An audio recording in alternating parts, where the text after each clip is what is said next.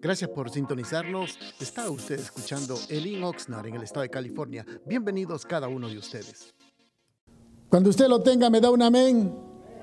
Dice versículo número uno. También les refirió Jesús una parábola sobre la necesidad de orar siempre y no desmayar, diciendo, había en una ciudad un hombre que ni temía a Dios ni respetaba a hombre. Había también en, aquella ciudad una viuda, la cual venía a él diciendo, hazme justicia de mi adversario. Y él no quiso por algún tiempo, pero después de esto dijo dentro de sí, aunque ni temo a Dios, ni tengo respeto al hombre o a hombre, sin embargo, porque esta viuda me es molesta, le haré justicia, no sea que viniendo de continuo me agote la paciencia. Y dijo el Señor, oíd lo que dijo el juez injusto. ¿Y acaso Dios no hará justicia a sus escogidos que claman a Él día y noche? ¿Se tardará en responderles? Os digo que pronto les hará justicia, pero cuando venga el Hijo del Hombre, hallará fe en la tierra. Amén. Pueden tomar asiento, hermanos, por favor. Creo que ya hemos, podemos observar cuál es el tema es la parábola de la viuda y el juez. Quiero empezar haciendo una pregunta, primero para que nosotros podamos entender bien de lo que queremos hablar esta noche. De los que estamos aquí, a ver, quiero que saquen, ¿cuántos tienen sus llaves? ¿Lo pueden levantar así? ¿Tienen llaves? A ver, a ver. Los que tienen llave, los que no, los que no tienen casa no tienen llave. Sí, ellos todavía viven como quien dice con el papá, la mamá, por eso no tienen ni llave. Pero los que tienen llave levanten la mano. Aleluya, gloria a Dios. Le hago yo una pregunta. ¿Para qué le sirve la llave? A ver, ayúdenme. ¿Para qué? Para abrir. ¿Ok? ¿Qué cosa abriría usted con esa llave? No los oigo. La puerta de del carro o de la casa. Entonces, creo que la llave es algo que nosotros lo cuidamos con, mucho cuidado, lo tenemos porque es importante para poder abrir, ¿es cierto? O sea, si nosotros perdemos la llave, creo que nos volveremos, nos desesperamos por decir, ¿dónde están las llaves? ¿Alguna vez se le ha perdido la llave? ¿Y cómo se pone usted, hermano, cuando pierde la llave? Desesperado. Uno voltea toda la casa, ¿no? Yo me recuerdo que uno pierde las llaves, hermano, en, la casa y uno tira los cojines y dónde están y por aquí y por allá. Uno busca por todos lados queriendo hallar las llaves, sea del carro, de la casa, porque uno entiende que las llaves son importantes o no, hermanos. Es la que nos va a abrir, hermanos, la puerta de la casa, la, la, puerta del carro, o la puerta de la oficina, la puerta de la iglesia, o cualquier lado, pero la cosa está la llave. Entonces, uno va a buscar todo el tiempo que sea necesario o uno no sale hasta que no encuentra uno la llave. Así de importante como es la llave, es la oración. ¿Me hago entender, hermanos? Entonces, la oración es la parte importante de cada creyente. Yo sé que, hermano, leer la Biblia es importante, sé que congregarnos es importante, sé que diezmar, ofrendar es importante, pero la clave, la llave más importante de la vida del creyente, del crecimiento, de la madurez del creyente, del crecimiento del creyente, es la oración. Entonces, porque un creyente que no ora, dice un hermano salmista, es como un caracol, puro cascarón nada más. ¿Sí me entiendes? Sin nada por dentro. Entonces, la unción, la presencia, la guianza de Dios siempre va a estar en la oración. un creyente que no ora es un creyente vacío. Amén. Vamos a entrar de lleno al primer punto, por favor. El tema ya lo sabemos. Dice que lea conmigo el versículo 1, por favor, que hemos leído. Lo tiene usted. Dice la palabra del Señor. También les refirió Jesús una parábola sobre la necesidad de, ¿qué dice hermanos? De orar siempre. Quiero que entienda esto. La oración en el creyente, en el cristiano o aquel que se hace llamar cristiano, la oración es la parte más importante de todo cristiano. Y quiero que entienda, amado hermano, todos lo practican, amén.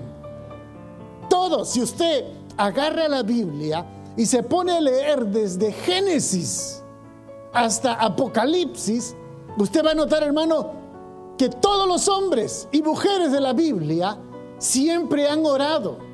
Todos aquellos que sus nombres están escritos en la Biblia siempre han clamado a Dios. Yo cuando andaba buscando en la Biblia quiénes son los que oraron, a mí me sorprendió encontrar los nombres. Uno dice, estos hombres jamás han orado, pero quiero que sepa que sí. Hay un hombre que se llama Caín. ¿Lo ha oído usted, hermano, en la Biblia? Quiero que entienda, Caín oró a Dios. Porque él dijo, cuando lo, lo había, el Señor le dijo que le iba a poner una marca. Y Dios le dijo, que cuando fue desterrado, Dios le dijo, te voy a poner una marca para que así nadie te haga daño. Pero eso fue en respuesta a la oración de Caín.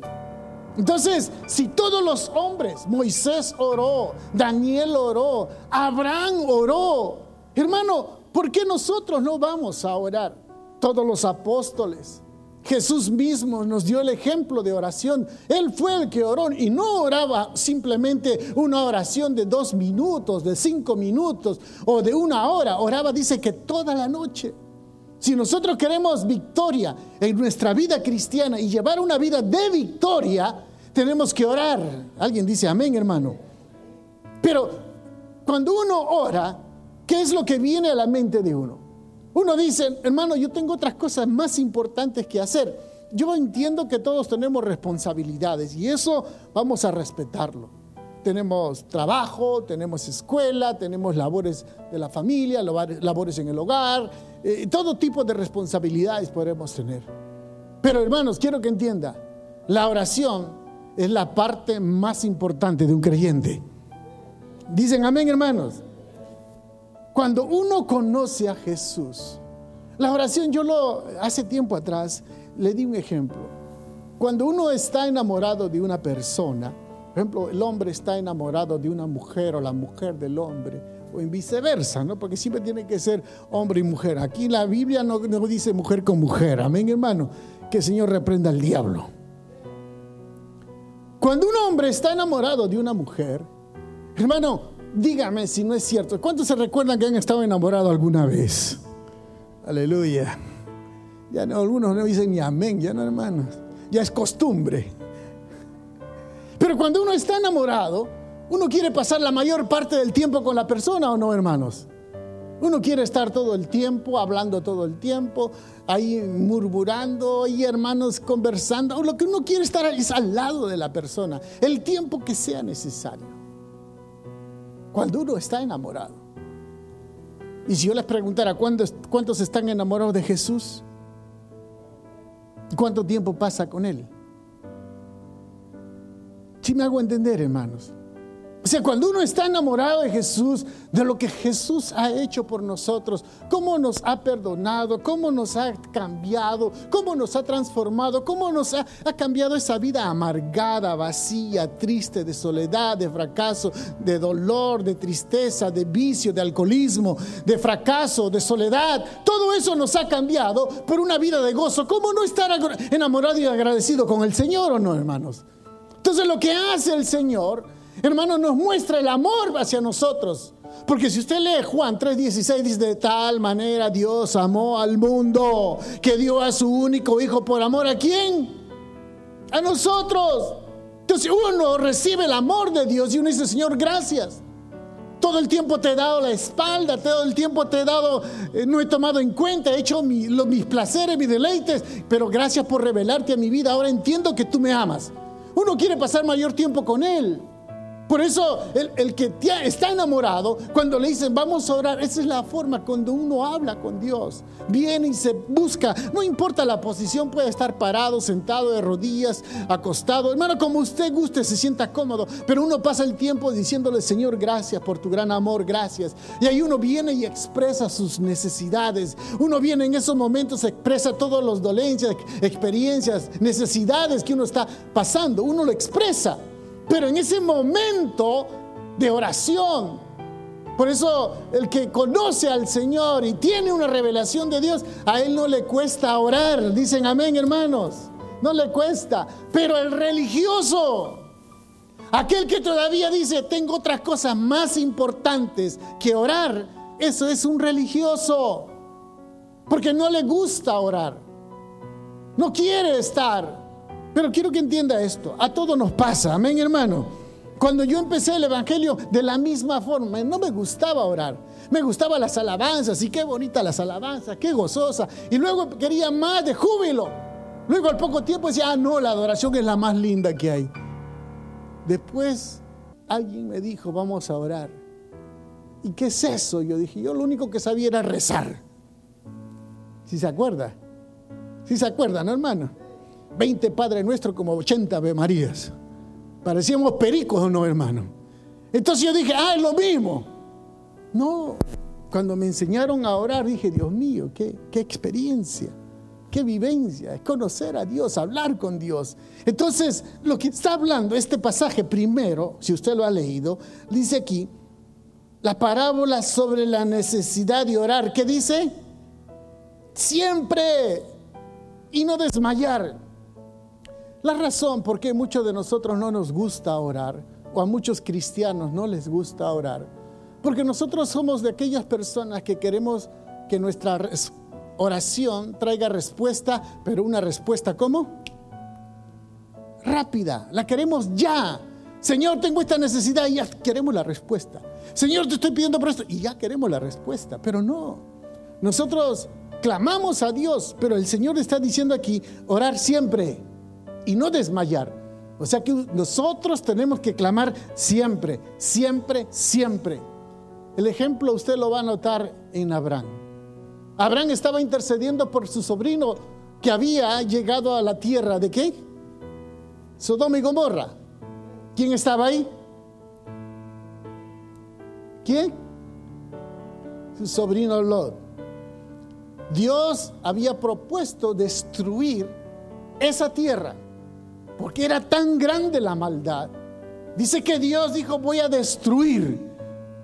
Pero Abraham intercedió por su sobrino porque él vivía en Sodoma y Gomorra. Y dice que empieza a dialogar con el Señor. Y si hay, Señor, y si hay 20 justos, destruida Sodoma por causa de ellos. Y luego, ¿y qué tal si hay solamente 10? ¿Destruirás Sodoma y Gomorra? ¿Y qué tal si hay cinco, Señor? ¿Destruirás? No había ni uno, hermanos. Y Dios había propuesto ya destruir. Pero Dios en su gran misericordia envía ángeles para que rescaten a la familia de Lot, su esposa y sus hijos. Pero por la intercesión, Lot ni siquiera sabía lo que estaba ocurriendo, pero alguien ya estaba intercediendo por él. Amén. Lea conmigo el versículo 2, por favor.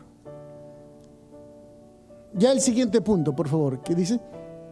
Lea conmigo lo que dice este pasaje, porque vamos a entrar ya que se va a poner muy interesante. El versículo 2, diciendo, había en una ciudad un juez que ni temía a Dios ni respetaba a hombre. Había también en aquella ciudad una viuda, la cual venía a él diciendo, hazme justicia de mi adversario. Quiero que entienda, aquí está hablando el Señor Jesucristo explicando esta parábola, refiriéndose a un juez injusto. Allá en esas épocas, en esos tiempos, generalmente habían varios jueces. en su gran mayoría, siempre en la época de Herodes, porque esto está sucediendo en la época de Herodes, habían tres jueces. Pero aquí se refiere a un solo juez, indicando de que este juez era el único que podía dar respuesta a cualquier necesidad. Hermanos, cuando hablamos de juez, lo que el Señor está queriendo enseñarnos es de que realmente acerca de la corrupción. En su gran mayoría, en aquellos tiempos, siempre la corrupción ha existido. Por eso no es nada nuevo hoy en día oír de jueces o autoridades o políticos corruptos. No es nada nuevo porque eso viene ya de miles de años. Entonces, aquí viene una viuda, dice que a reclamar justicia. Recuerde esto, los jueces que en su gran mayoría eran para, para cumplir la justicia y defender al necesitado. Pero como siempre, cuando hay corrupción, los que siempre son beneficiados y los que pueden sacar provecho son aquellos que tienen influencia política o influencia económica o poder económico. Entonces, ellos son los más beneficiados. Pero aquí viene una viuda. Si usted analiza lo que es la clase social en aquella época, la viuda era considerada como una de las mujeres más pobres. Era considerada como los huérfanos. Era considerado como los inmigrantes. Por lo tanto, la viuda no tenía recursos económicos ni influencia política para poder sobornar al juez. Lo único que ella tenía era el deseo de que se le haga justicia. Por eso cuando usted viene, lee el versículo 2, dice, un juez que ni temía a Dios. Eso podemos notar que no era un escriba, porque no tenía temor de Dios. Era un hombre realmente, un hombre romano, y ni respetaba al hombre. Era un hombre soberbio. A él no le importaba ni Dios ni los hombres. No le importaba. Le interesaba únicamente quién le daba más.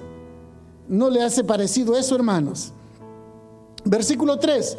Había también en aquella ciudad una viuda, la cual venía a él diciendo, hazme justicia de mi adversario. Quiero que entienda esto. Siempre los pobres, como no tienen recursos, oiga, siempre van a clamar por justicia. E, es triste, hermano, hoy en día los sobornos que se hacen. Hoy en día cuando nosotros vemos la corrupción en todos los niveles, y cuando le digo corrupción, no le estoy hablando simplemente de la corrupción en los países latinoamericanos. Aquí en este país donde supuestamente es potencia mundial, hay jueces, hay autoridades, hay políticos, hay hombres que son corruptos o no, hermanos. Porque lo único que les interesa es únicamente su posición. Toman ventajas, abusan. Hermanos, siempre van a aprovecharse de la gente necesitada y de los grupos desamparados, ¿o no, iglesia? Entonces, tenemos que nosotros siempre estar clamando al Señor, orando a Dios para que Dios sea realmente quien se glorifique. Usted sabe, hermano, mire, quiero que entienda esto. Ustedes ya, ya lo saben, pero se lo voy a mostrar. Muchos de nosotros, en su gran mayoría, somos inmigrantes. Y nosotros, muchos de nosotros desconocemos las leyes de este país. Pero siempre van a haber gente que se va a querer aprovechar de nosotros o no, hermanos. Si uno va a comprar un carro, hermanos, ahí te hacen firmar por casi cinco o seis años y con los intereses más altos. Porque uno desconoce. Pero si uno tiene cierto conocimiento, uno va a sacar dice, esto es demasiado, esto es muy alto. Uno va a rentar apartamentos, hermanos, le quieren rentar como si fuese una mansión. O sea, siempre van a haber aprovechados en todas las áreas, hermano. Quiero que entienda esto, en todas las áreas. Cuando uno desconoce, siempre hay gente que se aprovecha o no, iglesia. Se va a aprovechar. Uno no sabe dónde ir. Uno no sabe ni qué comprar. Uno, cuando uno lee, hermanos, uno a veces yo me, vienen hermanos y me dicen, hermano, mira, agarré este plan. ¿Cuál es el plan, hermano? Esto y esto. Digo, ¿y cuánto va a pagar tanto? dije, ay, Dios mío Así de sencillo, me da miedo, hermano. A veces me dicen, ¿qué me recomienda, hermano? Búsquele un mejor este, plan, una mejor forma de que le mejoren todo eso. Porque la verdad, hermano, se aprovechan mucho de nosotros, ¿o no, hermano? Se aprovechan, nos engañan, se burlan, porque uno desconoce. Se le digo esto porque yo tengo ya 40 años viviendo en este país. Pero cuando uno, uno viene por primera vez, hermanos, uno desconoce todo. Y a veces uno confía en la gente o no, hermanos. Y la gente lo que pasa es que se quieren tomar ventaja de uno. Yo lo digo porque mi propia familia tomó ventaja de mí aquí en este país. Es más, le voy a comentar algo. Nosotros cuando empezamos el ministerio, venimos a esta ciudad, cuando vinimos aquí a Oxnard, porque el Señor nos trajo, empezamos, hermano, la obra de nada, de nada. De la nada empezamos. En la casa empezamos, empezamos poco a poco a invitar, poco a poco ganar almas, fuimos creciendo poco a poco. Y gloria a Dios, después de la pandemia este es el pueblo que tenemos. Pero fíjese, cuando nosotros empezamos, no teníamos ayuda de nadie, ni de la iglesia donde nosotros salimos, no, no, no teníamos ayuda. Pero ya a medida que empezamos a comprar nuestro micrófono, a comprar nuestros equipos, empezamos, hermanos, a avanzar con los equipos, a comprar, porque todo esto es nuestro, gracias al Señor y gracias al apoyo de ustedes también. Amén, hermano. Entonces, todo empezamos a, levantarlo, a formar, darle forma. Ahora hasta las sillas son nuestras, aleluya apareció el pastor trayéndome una carta y me dice, mire hermano,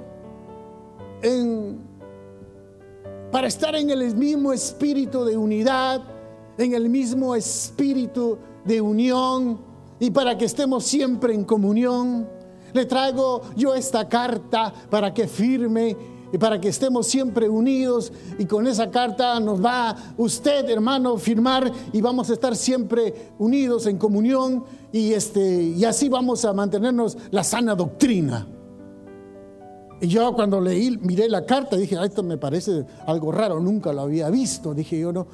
Y dije, hermano, le voy a decir, eh, hagamos una cosita, deme la carta, lo voy a leer tranquilo y después le doy la respuesta, ¿qué le parece? Amén, hermano. Y ahí tengo la carta guardada. Y ahí tengo la carta. ¿Y qué es lo que decía la carta? Si por X razón el pastor decidía, oiga, decidía salirse de la misión o cualquier cosa que yo no estuviera de acuerdo con él, él venía y tomaba posesión y a mí me daba un puntapié y me mandaba a la calle. ¿Sabe qué hice yo? Le dije, hermano pastor, muchas gracias. Se le regreso su carta. Quiero que entienda esto. Eso no es nada nuevo aquí. Eso pasa en cualquier parte del mundo. En México, Centroamérica, Sudamérica, hay denominaciones que envían a un pastor y el pastor trabaja, se faja, se esfuerza, o con ofrendas, con sacrificios, hermano, logran levantar un equipo, compran el terreno y viene luego la denominación y dicen, fírmeme el papel. ¿Qué significa eso? Que ellos toman control de todo. Y todo el esfuerzo de la iglesia, todo el esfuerzo del pueblo les pertenece a la denominación. Pero quiero que entienda usted, amado hermano, todo lo que está aquí pertenece a Oxnard no le pertenece ni a Elí ni a Restauración, le pertenece al Oxnard y al pueblo de Dios. Porque no queremos, hermano, no queremos ningún abuso de esos tipos, hermanos, que se hacen llamar ministros. Son nada más que vividores, corruptos, abusadores, mercaderes del Evangelio. Porque se quieren aprovechar. Si usted le ven algo que no sabe, hermano, siempre van a querer aprovecharse de ti. Porque siempre hay vivos, ¿o no, iglesia? Hay vivos, vivos, despiertos, que saben manejar bien, saben enredar a las personas. Aquí, mire, vamos a estar en el mismo sentir. Se lo digo esto porque a un pastor que yo conozco le quitaron la iglesia, hermano. Me dice el hermano, me quitaron hasta la mesita de Costco que compré. Así, hermano, y su propio cuñado. Y yo sé que esto va a salir en YouTube y que lo lean, que lo miren. ¿Qué me van a decir? ¿Sí me entienden? Nosotros somos parte de la iglesia de la misión Elín internacional. Y la Elín no tiene derecho aquí en la iglesia. Nosotros por amor estamos trabajando con ellos. Y él es nuestro pastor, hermano Mario Vega. ¿Sí me entiende, hermano? Entonces, ¿qué es lo que nosotros tenemos que hacer? Mantenernos firmes. Orar siempre al Señor. Clamar al Señor. Que levante hombres y mujeres que clamen a Dios. Mire, hermanos, todos nosotros tenemos necesidades, ¿o no, hermanos? Todos nosotros tenemos peticiones. Todos nosotros necesitamos algo que el Señor obre en nuestra vida o no, hermanos. Pero ¿cuál es la llave? No los oigo. ¿Cuál es la llave? La oración. La oración es la clave. Problemas con la familia, ore. Problemas económicos, ore. Problemas de, alcoholismo, drogue. Problemas, hermanos, enfermedades, ore. Porque tenemos un Dios que responde al clamor de su pueblo. Dicen amén. Clamar. El Señor nos está dando un ejemplo clarísimo aquí de la importancia, de la necesidad de orar de orar, de orar, de clamar, de orar, de orar, de clamar y no cansarnos, no desmayar, orar, orar, orar todo el tiempo, orar, orar. Si queremos victoria, hay que orar. Si queremos que se enderecen nuestros hijos, ore. Si quiere que cambie su economía, ore. Si queremos que cambie su mujer, ore. Si queremos que cambie su marido, ore. ¿Sí me entiende, hermano? Orar, orar. Queremos que descienda el Espíritu, hay que orar. Hay que empezar a orar, hay que empezar a clamar, porque esa es la arma que Satanás teme. Al diablo no le molesta que usted lea, al diablo no le molesta que usted cante, no le molesta que usted dance, pero le molesta cuando usted se pone a orar, porque abre la ventana de los cielos y cae la bendición de parte de Dios. Eso es lo que el diablo no quiere. Por eso los días miércoles solamente vienen unos cuantos.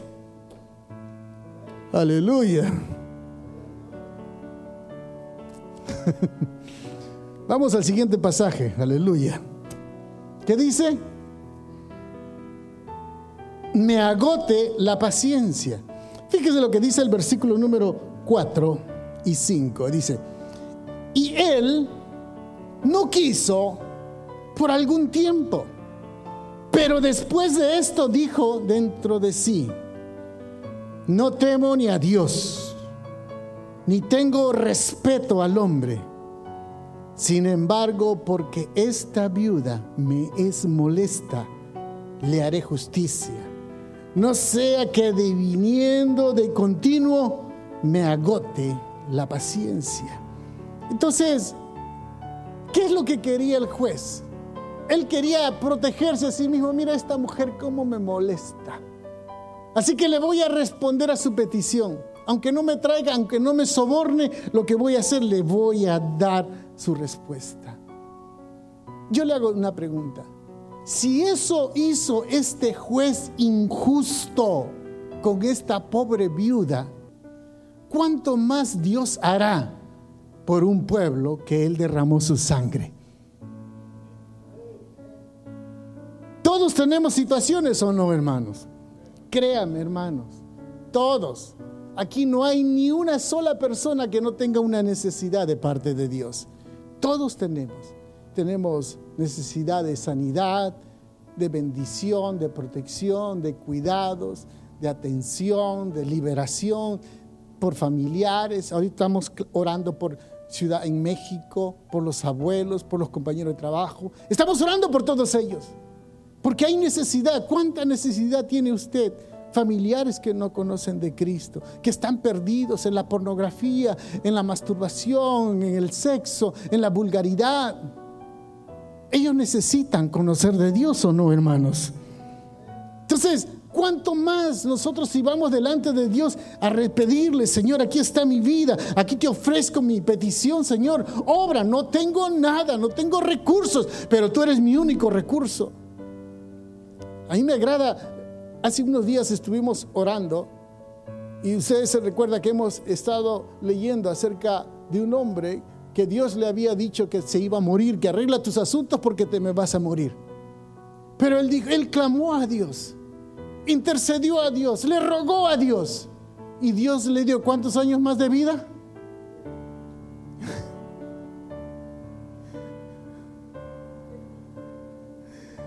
¿Estuvieron aquí o no? Eso ya me suena adivinanza, hermanos.